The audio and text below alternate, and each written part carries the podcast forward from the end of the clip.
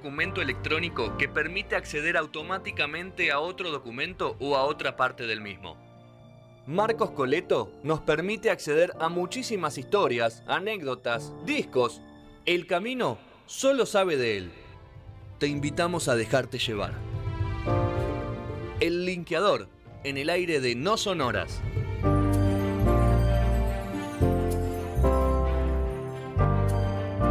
Segundo bloque de No Sonoras, el linkeador, señor Marcos Coleto. Marquito, vamos a cruzar Ramones, Stone, So- Soda Stereo.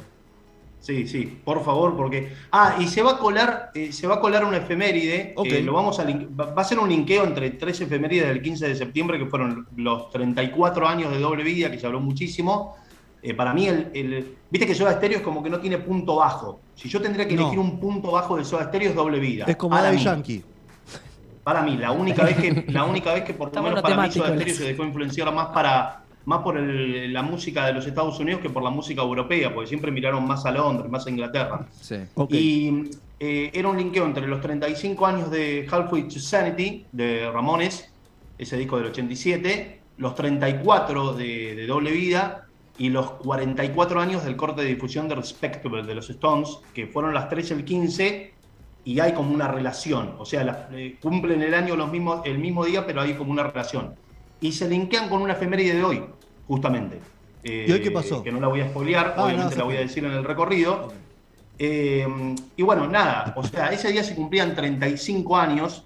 Un disco un poco olvidado de Ramones, yo lo digo y por ahí nadie lo juna. eh, es un disco con una linda portada, eh, que no es el último de la banda en los 80, pero sí el último entre esos eh, tironeos que hubo, que hubo en los 80 entre, entre Johnny, eh, bueno, el conservador recalcitrante de la banda, de querer llevar a la banda al punk eh, más tradicionalista de la primera hora y sin cambios, eh, y de Joey, de, de seguir adaptándolos a esa melodía tan pop y de cámara que le gustaba de los 50, a él le gustaban mucho los, los grupos coristas de, de, de vo- de vocals.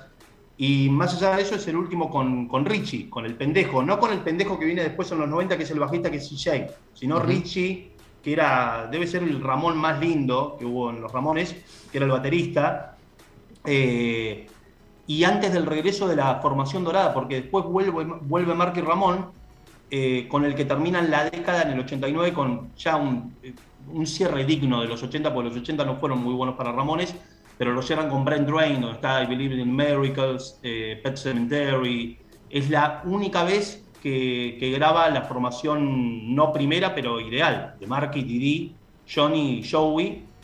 ¿Y qué, qué, mm, qué relación hay con, con Doble Vida de Soda Stereo? Más allá de que Doble Vida de Soda Stereo es el único que los Soda grabaron en Nueva York, ya estoy tirando un link, y bueno, obviamente Ramones eh, es eh, de Nueva York, pero ese disco de Ramones, la portada, eh, se hizo en el barrio neoyorquino Chinatown, que es el mismo barrio eh, donde justamente Soda graba ese, ese disco, el único, su único y famoso disco neoyorquino, que es ese que cumplía ese mismo día que, que How We Chose Sanity cumplía 35, bueno, cumplía 34 años. Salió un año después, eh, o sea, salió eh, eh, al año que se cumplía un año de la, de la publicación del disco de Ramones. Y debe ser el único momento, como dije yo recién al, al principio, debe ser el único momento donde Soda se dejó influenciar más por el rock americano que por el europeo. Y la única grabación también en la historia de Soda, esto es para mí, apreciación personal, después de haber escuchado bastante y demás, eh, que se dejó influenciar, viste que Soda era una banda con mucha personalidad, eh, Cerati también, o sea, no, no dejaba que los productores metan mucha mano o metan más mano que el artista o que la banda, y sobre todo Cerati. Pero es el disco para mí, a mí me parece que es como el disco donde Soda se dejó influenciar más por el productor, que era justamente el gran Carlos Salomar, que era un tipo con mucha personalidad, guitarrista, uno de los traductores más grandes que tuvo Bowie en su historia, o sea, mano derecha del 74 al 80. O sea, a pocos meses antes de entrar al estudio con Soda, el, tipo venía a una gira parafernérica a todo culo con Bowie, que es la famosa Glass Spider de los 80. Y, o sea, se dejaron influenciar más por la mano del productor, que al ser neoyorquino y estar en su salsa, o el tipo era de ahí y todo, llevó eh, a un disco que estaba preparado para que sea rústico, porque en realidad Canción Animal, que viene después de este, iba a ser este. O sea, Cerati lo pensó este disco como más rockero, eh, más rústico, sin los vientos, sin el soul que después eh, tiene. Y el disco estaba preparado para eso, pero claro, Carlos Salomar, Nueva York, los vientos, todo lo lleva a Soda. Debe ser la única vez que Soda se dijo, bueno, Carlos Salomar. Era por la, por la admiración que le tenía más que nada a Cerati, porque bueno, fue el guitarrista de la mejor época de Bowie, de la trilogía de Berlín y demás.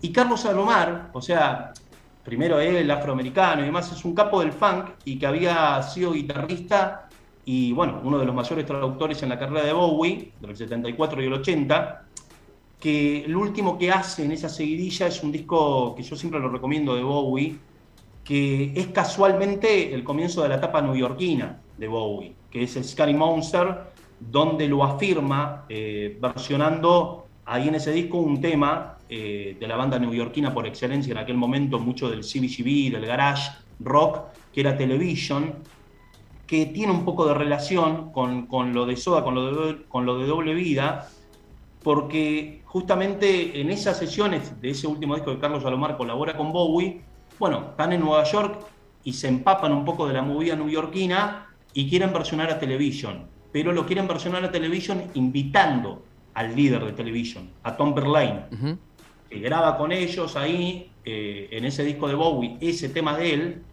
y por eso no es casual que ocho años después, cuando Carlos Salomar está en Nueva York con los Soda, terminan de grabar, hacen una escucha privada en el estudio y lo invitan a Tom Verlaine de Television. Estuvo Tom Verlaine ahí con los Soda escuchando Doble Vida y demás. Ah, eh, bueno, capo de la, de la música neoyorquina. Y ese disco de Bowie eh, se estaba grabando cuando el disco de Bowie, que, o sea, a ver, eh, ese disco de Bowie es del 80 y se estaba grabando justo cuando una banda, digamos, Dar Strike, eh, al mismo tiempo eh, grababa en esos mismos estudios. Me, disculpan que voy a me disculpan que voy a prender un poco la luz. Está perdido, no, no, ve nada, no ve nada. Bueno, vaya, vaya. no, no, no ve. apagando, ¿viste? Vaya, se está apagando. Se está haciendo de noche en el no, no, ustedes, ustedes, yo me veo bien. Bueno, bien. A ver, es, eh, justamente es un disco de Bowie y se estaba grabando justo cuando entra Dire Strike eh, a grabar eh, su primer disco norteamericano, por ahí el más rockero, el más garage, y estaban en Nueva York. ¿Cuál es ese? Que eran, eh, claro, que es Making Movies, que es del 80, que eran unos rojos muy minimalistas la tapa. Sí, con un bordecito cian. Los estudios eran... ¿Cómo? es todo rojo con el bordecito cian. Claro, exactamente. Celeste, celeste. Sí, sí. Es un disco re típico de Strike, a mí me gusta mucho. A mí también. Que eh, ellos estudian los Power Station, que justamente, bueno, sería, eh, más allá de tener el mismo estudio, eh, digamos, ese disco de Dire Strike es el primer disco de Dire Strike en, mostrar teclados. Es la primera vez que Dire Strike muestra, muestra teclados, porque claro, en el estudio al lado estaba eh, Bowie, grabando obviamente con su tecladista, que era Roy Vitan. Entonces, bueno, che, te podés venir un toque acá. Eso tiene una explicación porque el tecladista que estaba tocando en, el disco de Bowie también estaba tocando en otro disco que se estaba grabando al mismo tiempo en esos estudios, que era justamente The River, de Bruce Springsteen, el jefe, donde al igual que el de Derek Strike, tendría justamente el mismo productor. O sea, el de Derek Strike y el de Bruce Springsteen tenían el mismo tecladista, el mismo estudio de grabación y el mismo productor, que era Ginny Iovine, que más allá de ser eh, eh, más allá de ser dos discos que tenían el, bueno, el mismo productor, el mismo estudio, el mismo tecladista, tendrían también la misma fecha de salida. O sea, tienen la misma fecha de salida, el mismo tecladista, el mismo estudio y el mismo productor. Se pisan. ¿Y el mismo éxito? no. Los dos fueron un éxito igualmente. No se taparon. Y fueron la fecha de salida fue el 17 de octubre del 80. Y ese Jimmy Iovine, que ahora lo conectamos, todo este recorrido lo vamos conectando con una efeméride de hoy. Eh, Jimmy Iovine sería un productor que el, primer trabajo, el tipo debuta pero súper bien, o sea, trabajando en la música. El primer trabajo que hizo en la música no estuvo para nada mal. Primero porque tenía 21 años, era un purrete, y porque fue ser eh, segundo asistente de ingeniería de sonido de la placa Walls and Bridge de John Lennon, eh, Paredes y Puentes del 74, que hoy cumple 48 años. Eh, ¿Cuántos hits? ¿Cuántos hits? Sí, es un disco precioso de John Lennon. de los mejores discos de Lennon. Es ¿Qué año, Marcos? ¿Cómo? ¿Qué año el disco? Sí. ¿De qué año es el disco? 74. 74. 74 el disco. Del 74, claro. Y no es el último disco de Lennon, pero es el último disco antes, de, antes del retiro. Me voy a prender la luz porque. Sí, anda a prender la luz porque Micaela te está haciendo No, bullying. ahora sí se le. Te está haciendo bullying, Micaela. Me dio pena No te lo porque queríamos decir. empezaba a desaparecer el pixel. No, de por favor, por favor, Mirá pena a nadie. pero- ayer pero, ayer pensé favor. mucho en la frase que hace, que hace Maradona: pelealo, tenerle bronca, pero Lástima lástima, a nadie. nadie. Escúchame, eh, el, el Lennon previo al retiro evangélico que ibas a decir vos. Eh, no fue un retiro evangélico, fue Bueno, un retiro llamé- para, llamémoslo para, así. eh, para, hacer, es- para hacer por primera vez y única vez en su vida ese tipo común que nunca había sido. De, qué sé yo, alegrarse por hacer cosas mundanas, como por ejemplo meter un pan en el horno, eh, sacarlo y el tipo sentirse feliz. Porque de los 16 años no había sido un tipo común, o Pero, aprender a navegar. pero bueno, o ser el padre hizo otras no cosas de. Hizo otras cosas de tipo. Me hace, Rockero, me hace ¿no? acordar a Chano cuando decía que quería, Claro. que le cos- quería cocinarse una milanesa. Claro. Claro. ¿Por qué comparás a Lennon con Chano? Y porque, Porque se hace mal eso. había tenido mucha vida de rockstar y después no, no había cocinado nunca una milanesa. Claro, pobre Chano. Y, Pero eso y lo- seguro que Lennon disco- es tampoco. un disco interesante, es un disco interesante porque es el disco con el que finaliza, bueno, la etapa más rica para analizar de Lennon por fuera de los Beatles, Sí. después de los Beatles, son 10 años más, igual no es tanto, Sí. que es el fin de semana perdido, los 18 meses del fin de semana perdido, que eh, mirá lo manipuladora que era Yoko, porque el tipo como nunca... eh, como nunca vivió una adolescencia, porque no pudo, porque se le vinieron los- la, la explosión de la Beatlemanía y demás, y fue padre de re joven y se casó a los 20, el tipo se mandaba cagadas. Eh, entonces, eh, Ah, Yoko, sí, que era más grande que que, él, bueno, le dice, che, me parece que tendrías que irte, dártela en la pera, pero no me vas a meter los cuernos con cualquiera. Le contrató, bueno, justamente la asistente de ellos, Maypan. Perdona, a mí me parece un favorazo lo que le hizo. Claro. No es que le dijo. Por más Yoko Ono, ¿no? No, en este claro, mundo. le dijo, ¿Te gustaría ser la gran Yoko Ono? ¿Por, ¿Por qué? Pues en todo, en general. No, no. Me gustaría ser otras personas. Yo Ok. no particularmente no me, no me apasiona. No, pero justamente a la- al amante que le contrató, que era la ¿Cómo le asistente de los dos, ¿Cómo le contrató una le dijo, sí, eh, yo quiero que John me meta los cuernos con vos, de última que vos te Creo conozco. que le calentaba un poco la situación, hay que decirlo. Tipo, no, no sé si era en beneficio Y de que- John. Claro. O sea, como los quiero ver Y que coger. vos a me ver coger. cuentes, que vos me cuentes todo lo que va a hacer el tipo. Obviamente cuando se, se fueron a Los Ángeles, estaban, parece la se idea. fueron a Los Ángeles, lo primero que hizo Leno le dijo, May Pan, andate. Y se empezó a juntar con un ladri. Claro. O sea que no la Eh, cagó con esa y- mina. Agarró viaje por otro lado. Sí, No sabe eso. Todavía no, no estuvo ahí. No Dice que él sabe, pero no ese libro no lo leyó. Ay, se Se tildó, se nos congeló. Bueno, te decía que Chano. no, Ahí está, ahora está volviendo. Ahora mientras vuelva vamos, vamos seguimos Chano- hablando.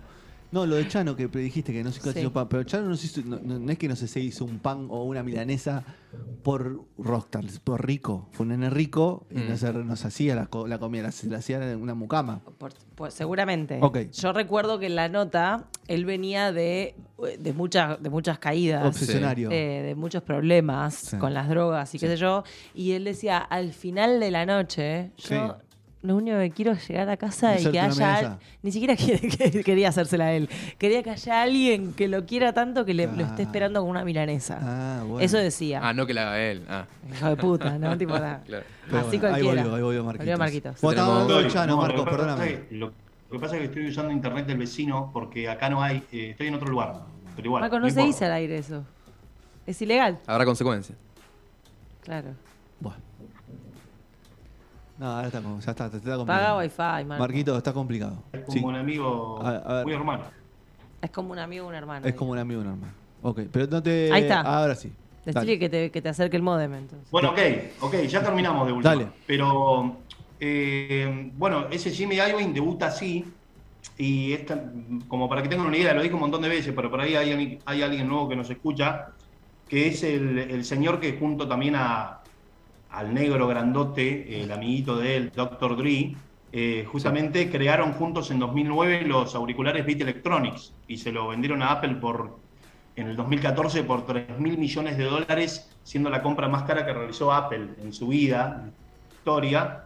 Y esos estudios Power Station, donde pasa todo eso, tenía sentido que fueron los estudios donde Bowie se pone medio neoyorquino porque los pone Tony Bon Jovi, un, un tipo que eh, había producido mucho a Television, mucho a Ramones, mucho a Blondie, a las bandas eh, emblema de Nueva York.